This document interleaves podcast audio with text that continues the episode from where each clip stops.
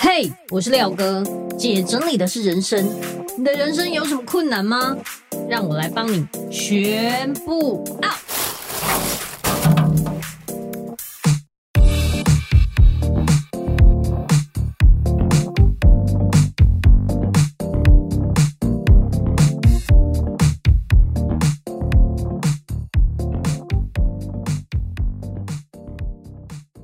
欢迎回来，姐整理的是人生。我是你的整理师廖星云廖哥。最近我终于完成了我一个极大的梦想，就是我完成了 TED 的演讲。可能有一些人不知道 TED 是什么，TED 最早是从美国开始的，然后它是一个世界性的演讲，它邀请了很多很多各行各业的精英，例如说设计的啊，然后娱乐的啊等等各种产业。只要是你是这个业界的精英，然后具有代表性，TED 会邀请你来演讲十八分钟。对我而言，这就是一个非常高的门槛，而且是一个很大的挑战。那也是我的梦想之一，因为我觉得如果能站上 TED 讲台的话，我就可以把这些知识跟这些影响力扩大，让更多人知道。之前呢、啊，大概在两年前左右。我就在家里的一个一面墙上，就是我书桌前面的墙上贴了五十张便利贴。那这个就是我的愿景墙，上面那个每一张便利贴呢，都写一个我自己的愿景或是梦想。那其中有一张便利贴就写着“站上 TED 讲台”，这个就是当时我的梦想清单之一。那这个愿景板是怎么来的？是之前我去上王永福福哥的课，然后他就有教我们如何用便利贴去构思一些事情。当然，他也讲了一些便利贴的变化，就是例如说像我刚刚讲的愿景墙，把你所有想要的梦想你写在一张一张的便利贴上，一张就是一个梦想，贴在墙上，每天看，就是每天看就对了。那这个五十张的便利贴分别代表我五十个梦想。神奇的事情是我非常相信吸引力法则，所以我就会观想每一张我的愿望清单里面，我应该是怎么执行，怎么样的去得到这些事情。开始想象我站在 TED 的讲台上，当时的光线是怎么样，当时我的心情是怎么样，台下的观众的表情是怎么样，然后我是怎么样的在讲这些事情，等等。所有的气氛、心情，就是好像我已经经历过这一些事情了。所有事情我都把它在心中模拟了 N 次。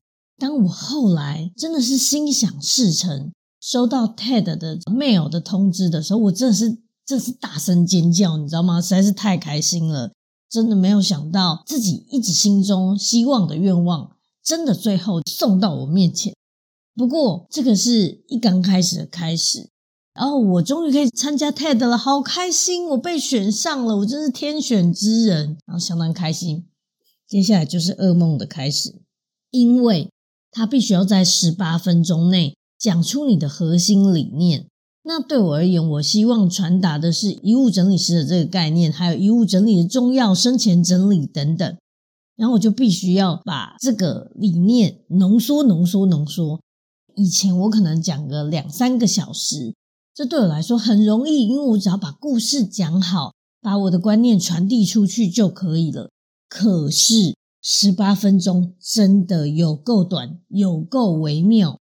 这个是 TED，你又不能随便的上去拉嘞，然后讲一讲就下来。对我来说太重要了，我不能随便做。于是我就请了一个老师来帮我调整跟训练，请了曾培佑老师。因为之前呢，我有去上过曾培祐老师的课，他的演讲功力非常强，加上他有出两本书，我都觉得天哪，他的书的那教人家表达的那能力实在是太佩服了，所以我决定请他来当我的教练。于是呢，他当我的 TED 演讲的顾问，开始教我如何去写我的稿，然后调整我的 PowerPoint，调整我的口条，调整我的表达等等。我本来就是一个会演讲的人，已经经历了上百场，应该不会紧张才对。但是这个 TED 实在是让我真的是坐立难安，很想很想把它一次做到好。一刚开始啊，老师会先跟我视讯，然后聊一聊我要讲什么。哎，我最刚开始讲的版本，老师听了就整个就觉得不行，不行哦。你知道，我已经是讲过 N 百场演讲的人，就老师觉得不行，好，改掉，就改了很多次，改到最后，我整个信心都快没了，就觉得。哦，我讲的好烂哦，我好容易忘词哦，等等，就是各种焦虑，这样也就算了。我们还去找了一个很好的场地，很棒的场地，让我有那种练习站上 TED 讲台的感觉，从头到尾再演练一次给老师看，然后老师再根据我的每一段再调，老师也会觉得说啊，哪里讲的不好啊，可以用什么样的方式去呈现呢？不要全部都是人人，就是给我非常多的建议。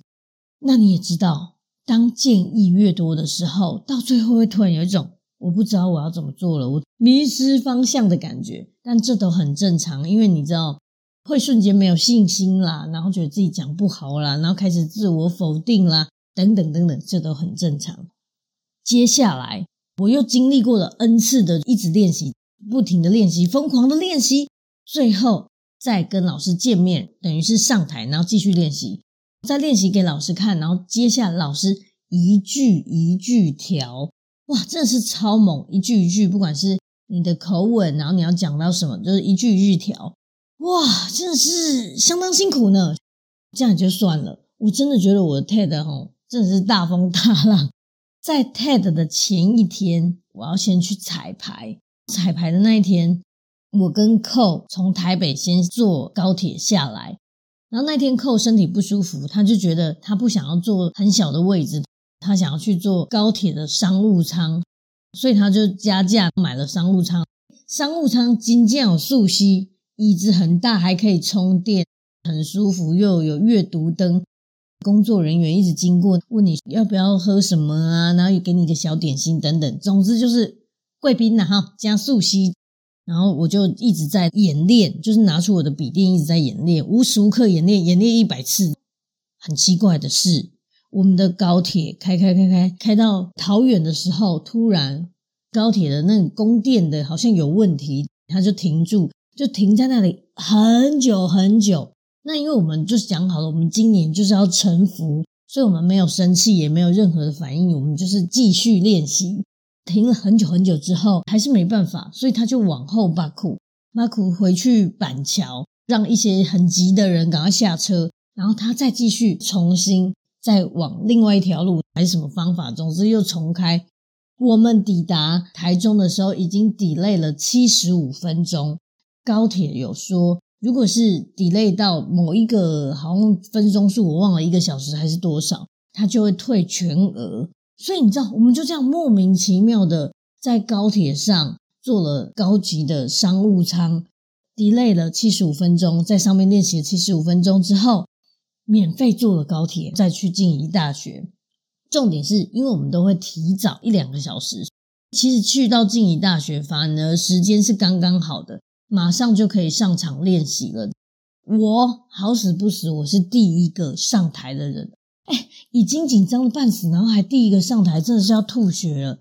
我先上去彩排的时候，因为我平常是你知道，讲话中气十足，就变成我戴那个耳麦的时候，讲话啵啵啵啵会喷麦，所以就在那里调麦。我已经很紧张，然后我麦还喷麦，真的是感觉好像各种事情都是一种考验。但是我们还是要臣服。到了隔天。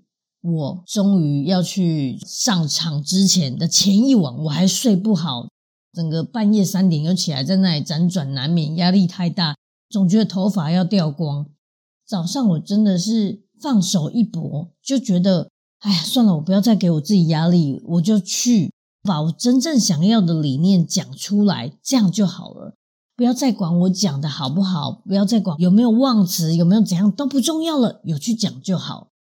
到达上台的那一刻的时候，我真的是紧张的半死，觉得哇，我干嘛是第一个啊？我为什么第一个啊？就这样还在那里 很紧张，但是我还是站上了那个舞台。当我站上那个舞台的时候，那个 spotlight 它会有一个整个灯光是打在我身上的，那灯光其实是蛮热的。打在我身上的时候啊，我开始演讲。突然，我之前那些观想台下的观众是怎么样，他们的表情是什么，我的心情是怎么样，有点紧张，有点雀跃，但是会想要好好的把这些事传达出来的这个情感，就跟我当时想象中的一模一样。重点是，当那束光打在我身上的时候，我往前看。其实我是看不太到现场的全部的观众，可能只可以隐约看到第一排跟第二排，因为光实在太亮了，他们整个就是笼罩在一片雾雾的光里面。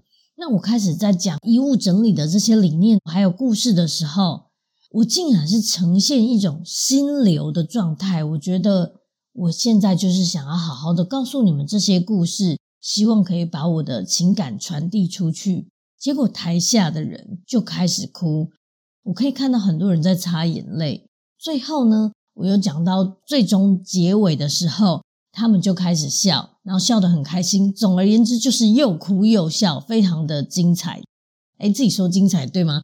能让观众有这反应，应该就是精彩了。很感动的鞠躬下台之后，走到布幕的那一刻，我腿就软了。你看我压力有多大？我真的是整个好像身体盯到那一刻，然后最后结束。但对我而言，我终于把这件事情完成搞定啊！人生真美好，天哪！我又成功的完成了我一个梦想清单。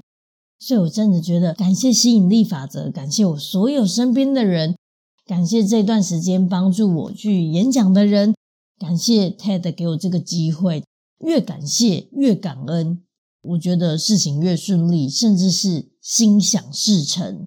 那今天跟你分享我上 TED 讲台的紧张的经过，希望你也可以去看看我做的这种愿景版的方法。也许你可以跟我一样，我有五十个愿景，现在已经完成了一半，真的是超有效率。每天看，每天想，每天相信吸引力法则。我相信你也可以跟我一样，心想事成。OK，那今天的分享就到这边。如果你觉得这集对你有帮助的话，欢迎分享给需要的朋友。另外，也欢迎你到我的 Apple Podcast 底下评分留言，记得给我五颗星，也可以留言跟我分享你的心情。然后，也可以到我粉丝专业收纳幸福廖星云跟我互动哦。谢谢各位，那我们下集见，拜拜。